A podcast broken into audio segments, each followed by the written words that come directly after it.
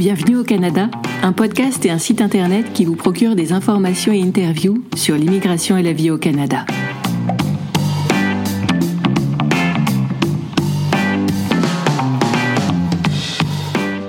Salut à vous, aventuriers du Nouveau Monde. Emma Charlin au micro, auteure, accompagnatrice en mobilité internationale et podcasteuse. C'est l'épisode 21 du podcast et je l'enregistre début décembre 2023. Vous l'avez peut-être remarqué, cet épisode n'a pas la même musique d'introduction que d'habitude. Et pour cause, c'est un épisode spécial. Avec les fêtes de fin d'année qui s'en viennent, je me suis dit qu'un peu de détente nous ferait à tous le plus grand bien. Alors, plutôt que de traiter d'un sujet précis, avec bien des informations et conseils à la clé, je vous propose une plongée dans le petit monde de mes anecdotes canadiennes.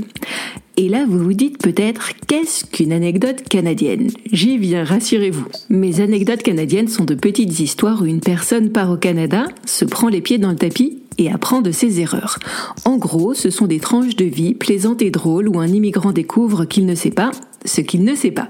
Disons qu'il fait l'expérience d'un mini-choc culturel, si vous préférez. Grâce à ces histoires, vous pouvez tirer profit des expériences des uns et des autres sans subir les petits et gros tracas qui les accompagnent parfois. J'ai une collection de trois livres intitulés Anecdotes canadiennes. Ce sont des recueils d'histoires avec des informations pratiques et des conseils. L'été dernier, dans les épisodes 9, 10 et 11 du podcast, je vous ai lu deux anecdotes de chacun de mes livres. Si vous ne les avez pas encore écoutés, je vous conseille d'y remédier. Détente, humour et découvertes sont au programme. Dans mes guides pratiques, je propose également quelques anecdotes en fin d'ouvrage. Cela permet de mettre en perspective et de faire vivre des connaissances récemment apprises. Mon guide téléphoné au Canada sans se ruiner ne déroge pas à la règle. Je vais donc vous lire deux anecdotes incluses dans ce guide. Dans un premier temps, faisons connaissance avec Yannick. Il a, comme qui dirait, appris à mettre son téléphone en mode avion. Moi, je suis le genre de coco qui éteint jamais son portable. Je suis joignable en tout temps, point à la ligne. T'as un souci?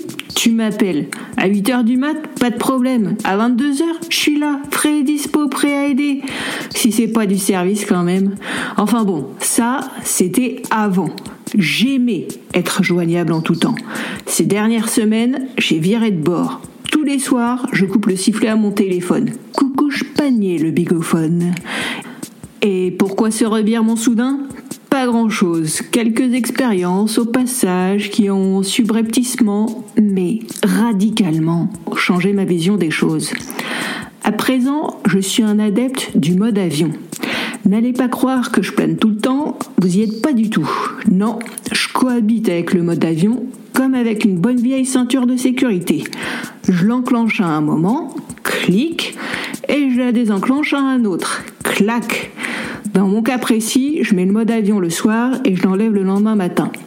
Simple, pratique, efficace. Quand est-ce que je me suis mis au mode avion?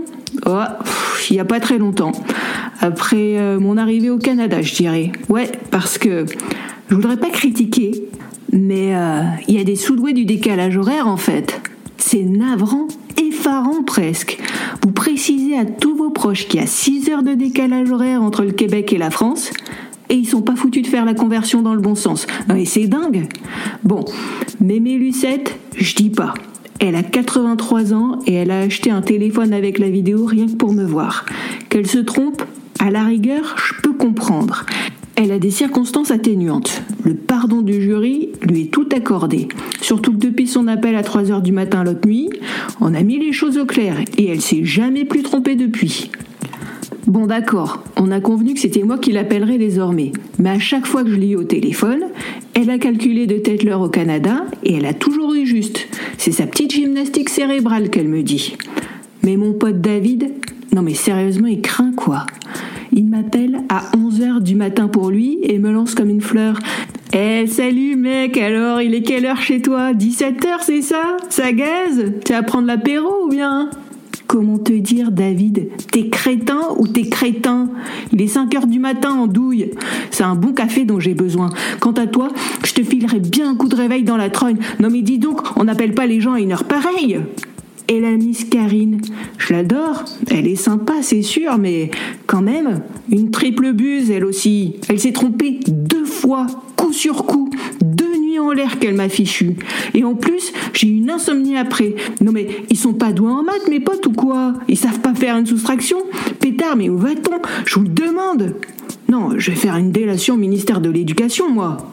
Bref, ils m'ont bousillé plusieurs nuits d'affilée, les padoués. Alors j'ai fini par craquer. À présent, euh, tous les soirs, je mets mon téléphone en mode avion et j'ai droit au silence radio. Tour de contrôle fermé, drapeau en berne et tout le tintouin. Papa, Tango, Charlie, fait dodo. Non mais, hé, une soustraction quand même. Dans un second temps, faisons connaissance avec Amir. Il a rencontré Amber et euh, ça lui a fait tout bizarre. Certains jours, on se sent cerné de toutes parts, suivi à la trace, marqué à la culotte, en quasi état d'arrestation. Pourtant, j'étais blanc comme neige, moi. Je conduisais ma voiture et me rendais au travail sur une route paisible. Je roulais à vitesse modérée, ma ceinture de sécurité bouclée. Assurément, je n'avais rien à me reprocher. Quand soudain, la radio a diffusé un signal d'alerte strident et oppressant. J'ai failli avoir une crise cardiaque, faire une embardée et tomber droit dans le fossé. On cherchait à m'arrêter ou quoi? J'ai jeté un coup d'œil dans le rétroviseur. Rien. Il n'y avait aucune voiture de police à l'horizon. Cela me cassait les oreilles, ce bruit tonitruant. Alors j'ai appuyé sur le bouton d'arrêt. À peine avais-je éteint la radio que la même sonnerie d'alarme retentissait sur mon téléphone, suivie de près par mes applications de réseaux sociaux. J'avais le cœur qui tambourinait, les mains moites et le ventre serré. J'ai vite rangé mon cellulaire dans la boîte à gants que j'ai refermée. Que se passait-il à la fin? Quel phénomène extraordinaire réclamait mon attention ici, là et maintenant? Quelques instants plus tard, j'ai bien songé à consulter mon téléphone, mais j'y ai renoncé. J'étais sur la route et je ne pouvais pas m'arrêter. Et puis, euh, comme le dit si bien ma sœur, téléphoner ou conduire, il faut choisir. Alors j'ai attendu patiemment. De toutes les façons, je n'étais plus qu'à quelques minutes de l'usine. Des idées sombres m'assaillaient. Le Premier ministre avait-il été assassiné? Y avait-il eu une attaque chimique ou pire encore, une déclaration de guerre? Quand on y pense, c'est fou les pensées qui vous passent par la tête dans ces moments-là. Pourtant, je n'ai pas une imagination débordante, c'est moi qui vous le dis. Mais quand on est en mode alerte, le rationnel fait souvent place à l'émotionnel. Une autre citation de ma frangine. Elle en a à l'appel des comme ça. À croire qu'elle les collectionne. Une fois ma voiture garée dans le parking et ma ceinture de sécurité défaite, je suis resté sagement assis là où j'étais. Quitte à apprendre une catastrophe et à tomber dans les pommes, autant que ce soit de pas très haut. J'ai pris une grande respiration, puis j'ai saisi mon téléphone une alerte enlèvement.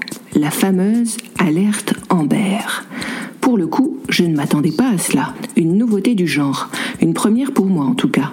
Apparemment, une petite fille venait d'être enlevée dans un patelin à une vingtaine de kilomètres de chez moi. Mince alors. Cela m'a fait quelque chose quand même. J'étais triste pour la petite et sa famille, bien sûr. Dans le même temps, j'étais impressionnée. Cela faisait à peine un mois que j'avais posé mes valises au Canada, deux semaines au plus que j'avais souscrit un abonnement téléphonique, et hop, j'étais déjà sur les listes d'appels. Réquisitionné d'office par les autorités canadiennes. Mandaté d'urgence comme agent de recherche. Et le tout par l'entremise bienveillante de mon opérateur de téléphonie mobile. C'est incroyable ce que la technologie arrive à faire de nos jours. Et bien de cerner et oppresser, je me suis senti concerné et sur le qui-vive. J'allais la relever, moi, leur mission. En gardant mes yeux grands ouverts et en donnant des informations à la police si je tombais sur quelque chose de louche. Car si tout le monde y mettait du sien, cela pourrait changer et marcher. Bref, tout cela pour dire que si vous possédez un téléphone mobile au Canada, cela pourrait vous arriver à vous aussi de recevoir une alerte en beurre. Alors à bon entendeur, salut Au Canada, on est tous responsables de la sécurité des uns et des autres. Mais rassurez-vous, on ne vous demande pas d'intervenir, juste d'avertir. Bon, j'espère que ces deux anecdotes vous ont plu. Elles mettent en relief ce qui pourra vous arriver au Canada. Au-delà des anecdotes, vous trouverez dans mon livre Téléphoner au Canada sans ruiner de nombreux conseils. Vous apprendrez notamment s'il fait bon ou non conserver votre ligne téléphonique dans votre pays d'origine, où trouver le prestataire à même de répondre à vos besoins et finances, comment obtenir un numéro de téléphone canadien à l'arrivée ou même avant départ, ce qui pourrait être une aide précieuse pour votre recherche d'emploi. Et voilà, cet épisode de Bienvenue au Canada est déjà fini. Je vous remercie de l'avoir suivi jusqu'au bout. Lors du prochain épisode, je reprendrai le format classique du podcast. Pour garder le contact, abonnez-vous à mon infolettre en vous rendant sur mon site internet bienvenueaucanada.ca À cette occasion, ne manquez pas de récupérer vos cadeaux. Une fiche pratique comprenant les 67 astuces que j'aurais aimé connaître avant de partir au Canada, ainsi que plusieurs échantillons de mes livres. À bientôt!